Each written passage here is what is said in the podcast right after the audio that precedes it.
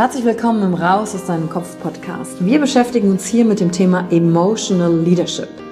Wir handeln aus zwei Gründen, weil wir etwas fühlen wollen oder weil wir etwas nicht fühlen wollen. Und deswegen gucken wir uns im Leadership drei Säulen an, weil Emotionen sind häufig für viele Menschen noch so ein sehr ungreifbares Thema. Die erste Säule ist die Wissenschaft. Wir gucken uns an, was passiert mit den Emotionen im Körper, was wollen sie uns sagen, welche Bedürfnisse erfüllen sie uns und was passiert dann vor allen Dingen auch im Gehirn? Jetzt kommt die zweite wichtige Säule, das Ich. Wie ist es für dich persönlich?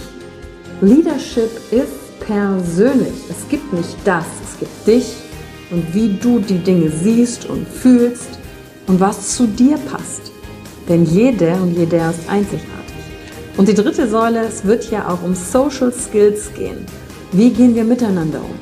Verhalten, Kommunikationsskills, Führungsskills, Speaking Skills. Also alles, um das Wir, das Miteinander zu stärken. Und dazu gibt es eigene Folgen mit persönlichen Erfahrungen von mir und ich schaue aber auch anderen Menschen in ihren Kopf durch Interviews, um zu gucken, wie sie die Thematik für sich gemeistert haben. Und du bist hier richtig, wenn du dir selbst auf die Schliche kommen willst. Wenn du die Kraft deiner Emotionen für dich und nicht gegen dich nutzen möchtest. Und wenn du vielleicht so ein Gefühl hast, von da gibt's noch mehr für dich in dieser Welt. Egal, ob du Führungskraft bist oder nicht. Denn am Ende führen wir immer, unabhängig vom Titel. Emotional Leadership. Discover Emotions, the key to your energy.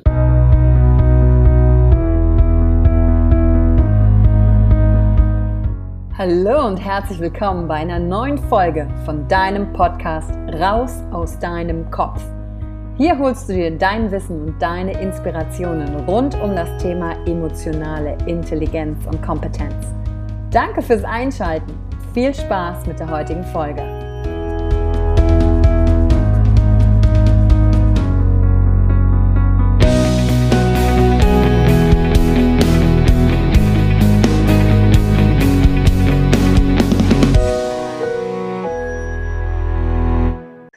QA, du fragst, ich antworte und heute mit einer Frage von Melle zum Thema raus aus deinem Kopf.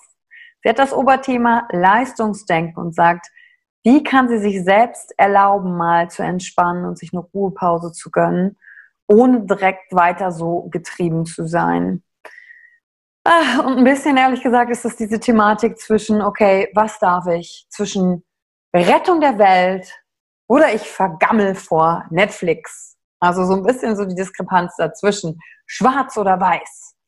Und genau den Mittelweg darin zu finden ist es. Und diejenigen von euch, also wenn du hier zuhörst und du bist auch jemand, der sich über Leistung definiert und eine hohe Energie hat und gelernt hat, wow, wenn ich Dinge umsetze, dann bin ich in meiner Kraft und Stärke.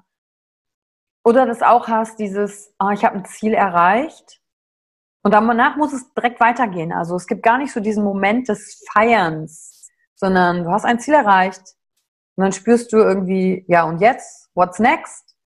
Ist auch nicht so erfüllend, suchst du dir das nächste Ziel und so hangelst du dich von Ziel zu Ziel durchs Leben und bist am Ende angekommen, hast jede Menge Ziele erreicht, aber nie Erfüllung gefunden.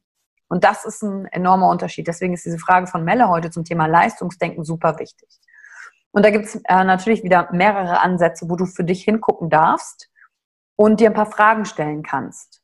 Weil deine konkrete Situation und wie es dazu gekommen ist, kenne ich ja nicht. Ne? Also du hörst mir jetzt hier heute zu im Podcast, hörst meine Stimme und ich stell mir dich so vor und dein Leben. Und das ist so seltsam, weil ich stell mir vor, du bist ganz jung und beschäftigst jetzt dich mit dir und willst Themen einfach eher lösen, weil du bei älteren Leuten gesehen hast, Gott, oh Gott, es ist ja viel zu spät, man muss früh sich anpacken oder du bist schon fortgeschritten im Alter und merkst du jetzt so, wow, was sind die Fragen im Leben, auf die es ankommt? Und wie dem auch sei, ich stelle mir dich auf jeden Fall vor. Und dass ein Kern dieser ganzen QA-Fragen auch, auch immer auf dich zutrifft. Und zum Thema Leistungsdenken ist eine Frage, glaube ich, ganz besonders wichtig, dir zu stellen. Was hast du über Liebe gelernt? Was hast du über Liebe gelernt und wie du liebenswert bist? Die wenigsten von uns haben tatsächlich bedingungslose Liebe erfahren. Einfach dafür, dass wir sind. So als Baby, ne? Wenn, als wir Baby waren, vielleicht haben das da noch mehr von uns erfahren, ja? Da wurde alles gefeiert. Ja, da wurde gefeiert, dass den ersten Laut, den wir von uns gegeben haben. Da wurde gefeiert, der erste kleine Schritt. Da wurde gefeiert, wenn wir es geschafft haben, den Löffel in den Mund und nicht daneben zu machen. Alles wurde gefeiert. Sogar unsere Kacke wurde gefeiert, weil unsere Verdauung ja so gut funktioniert. Alles wurde gefeiert. Das war so bedingungslose Liebe. Und dann sind wir so vielleicht in den Kindergarten gekommen, Schule, und plötzlich war der Vergleich mit anderen da. Ne, dann gibt es schlaue Ratgeber, die sagen, in welchem Alter sollte ein Kind denn schon welche Stufen ähm, erreicht haben. Und es macht natürlich auch Sinn, um zu gucken, hat ein Kind vielleicht Schwächen in, in einer Form, liegt, ist irgendwas genetisch bedingt, liegt irgendwas vor, um das auch, auch zu unterstützen. Aber vielleicht kommt jetzt schon die erste Falle von den Eltern die dir beigebracht haben, hey, wenn du ein bisschen besser bist oder wenn du tolle Noten nach Hause bringst oder wenn du ganz besonders toll im Sport bist oder ganz besonders toll in einem musikalischen Bereich, musst du der Beste werden und plötzlich kommt diese ganze krasse Leistung da drauf. Wird gefördert durch unser Schulsystem, wie es halt gerade ist. Weil da wird der Rotstift angelegt äh, und ne, immer auf unsere Schwächen hingewiesen, waren die gut genug, besser, besser, besser. Oder du bist nach Hause gekommen mit einer 2 was Gutes. Und dann äh, hast du dich gefreut und dann war die erste Frage deiner Eltern, warum ist es keine Eins geworden? All das gibt's. Aus den unterschiedlichsten Haushalten kommt ihr hier zusammen und hört mir diesen Podcast zu. Und ich weiß eben nicht, wie es bei dir war, deswegen ist die wichtigste Frage für dich, wenn du so in diesem Leisten drin bist. Was hast du über Liebe gelernt? Ist die erste wichtige Frage. Und die Antworten können sein, ich habe gelernt, dass ich Liebe und Zuwendung nur bekommen habe, wenn ich tolle Dinge geleistet habe. Und wenn es nichts Tolles gab, wurde ich vielleicht nicht beachtet oder im Gegenteil noch niedergemacht. Oder hast du gelernt, dass du besonders schön sein musst, um geliebt zu werden, übers Aussehen das Ganze zu definieren. Oder hast du gelernt, dass du besonders brav sein musst, also immer was tun musst. Wie hat man, ist man mit dir umgegangen, als du wütend warst? Warst du trotzdem angenommen? Wie ist deine Familie mit dir umgegangen, wenn du echt Bockmist gemacht hast? Keine Ahnung, die Polizei stand vor der Tür, du wurdest beim Kiffen erwischt. Wie sind die mit dir umgegangen? Was hast du also über Liebe gelernt? Um die zweite Frage zu schauen, okay, Vielleicht hat das mit der Liebe nichts zu tun, kann aber wirklich sehr häufig da, dahinter stehen. Der Gedanke, ich bin nicht gut genug, ich muss etwas leisten, um Wert zu haben. Und ähm, unsere Gesellschaft fördert dieses Denken auch. Wenn du zum Beispiel nichts leistest, sprich gerade mal arbeitslos bist, hast du direkt wie so ein Stigmata auf der Stirn, so von wegen, ja, du bist nichts nutzt der Gesellschaft. Und ich will jetzt nicht eine Diskussion vom Zaun brechen und sagen, es gibt auch Leute, die nutzen das wirklich aus. Ja, das gibt's, aber du verlierst ja nicht als Wert als Mensch und du weißt ja, was du hast. Aufgrund dessen, dass du einen Titel hast, der Arbeitslosigkeit sich nennt, zum Beispiel. Und auch da kommt das Leistungsdenken wieder rein. Auf der anderen Seite, dein Leistungsdenken ähm, hat dich auch dahin gebracht, wo du bist. Also erstmal ist es grundsätzlich ja nichts komplett Schlechtes. Es ist nur die Frage, du bist dann halt nicht in der Balance.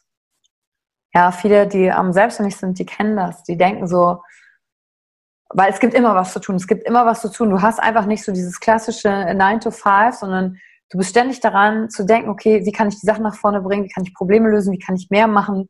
Was vielleicht Leute auf der Payroll stellen, auf der Gehaltsliste, die du bezahlst und dann muss es weitergehen. Oder du arbeitest in einem Konzern, das kann auch sein. Und dann ist dein Alltag bestimmt von Zahlen, ne? Verkaufsumsätze und nächstes und nächstes und nächstes. Und das heißt, du befindest dich auch immer in einem System, wo es um Leistung geht. Das ist ja gerade das System. Aber es ist nicht in Balance. Ich sage nicht, das ist komplett schlecht. Es ist nur nicht in Balance.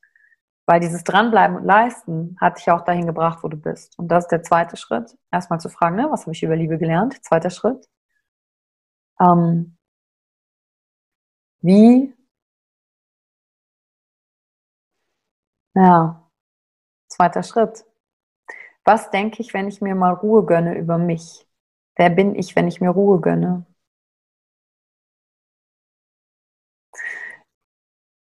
Reicht das? Und dann sind wir in der Performance und diese Performance zieht sich dann auch in unsere Beziehungen rein, dass wir denken, okay, jetzt sind wir, ich spreche jetzt mal aus Sicht der Frauen, jetzt bin ich hier die, die Freundin, die Ehefrau, die Mutter, jetzt muss ich schon wieder leisten. Ich muss ja einer Rolle genügen. Und das ist immer tatsächlich aus diesem inneren Antrieb heraus, ich bin nicht gut genug. Daher kommt dann auch der Perfektionismus und all diese Verhaltensweisen dahinter stehen. Und da wirklich Stück für Stück dich das zu fragen, okay, finally, was habe ich über Liebe gelernt? Und auf der anderen Seite, äh, woher kommt dann vielleicht auch mein Bedürfnis zu leisten? Also früher auf mich selbst bezogen, ähm, war ich auch total krass im Leisten. Aber aus dem Grund heraus, und wenn du mein Kaktusmodell ähm, dir angeschaut hast, ist der Kaktus derjenige, der sich halt durchsetzt, leistet, alle anderen sind schuld, allein ist der Beste, um vom inneren Schmerz abzulenken, ne? von ich gehöre vielleicht nicht dazu, also gehe ich in die Leistung. Genau in das Gegenteil. Und ich habe hier unten in den Shownotes auch nochmal den Kaktustest verlinkt. Also wenn du wissen möchtest, wie deine Verhaltensstrategie ist, um Schmerz auszuweichen, kannst du den Test auch nochmal machen. Und keine Sorge, das ist nicht schlimm. Es geht einfach nur darum, zu erkennen, wie verhalte ich mich.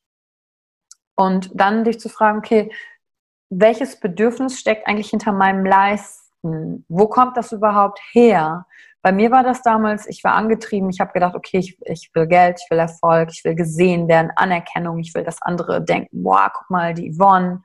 Und well, finally back to the roots ist wirklich, dass es die Dazugehörigkeit eigentlich ist.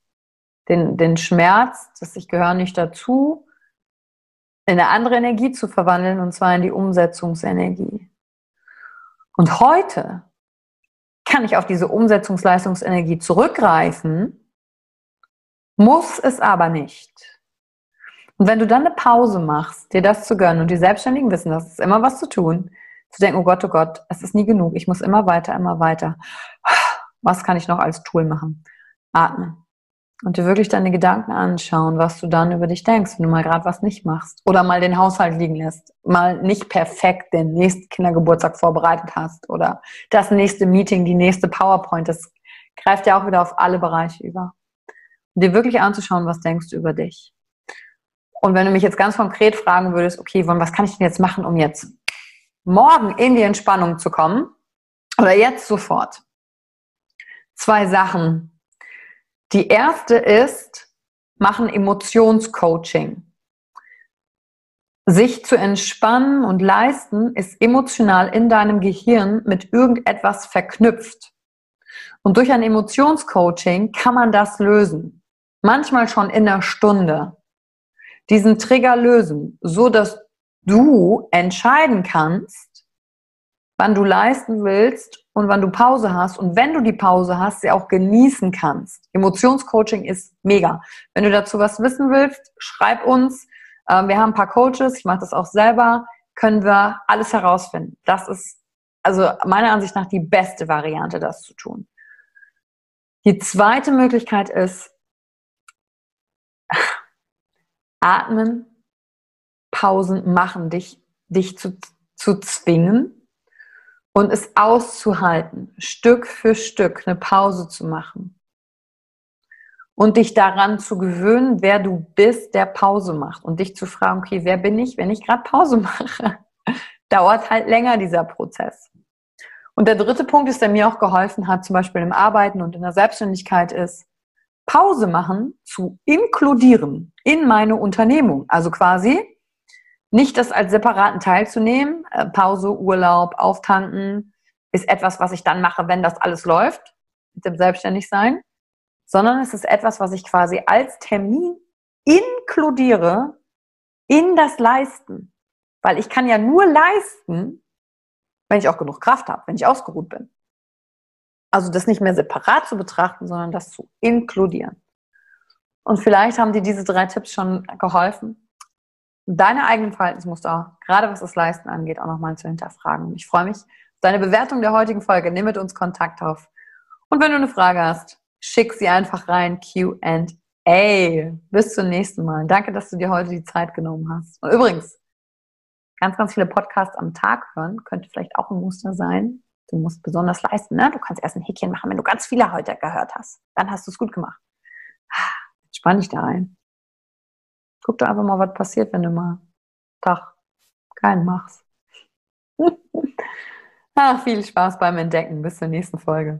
Danke für die Zeit, die du dir heute genommen hast, um dieser Folge zuzuhören. Damit hast du wieder etwas für dich getan, das dir niemand nehmen kann.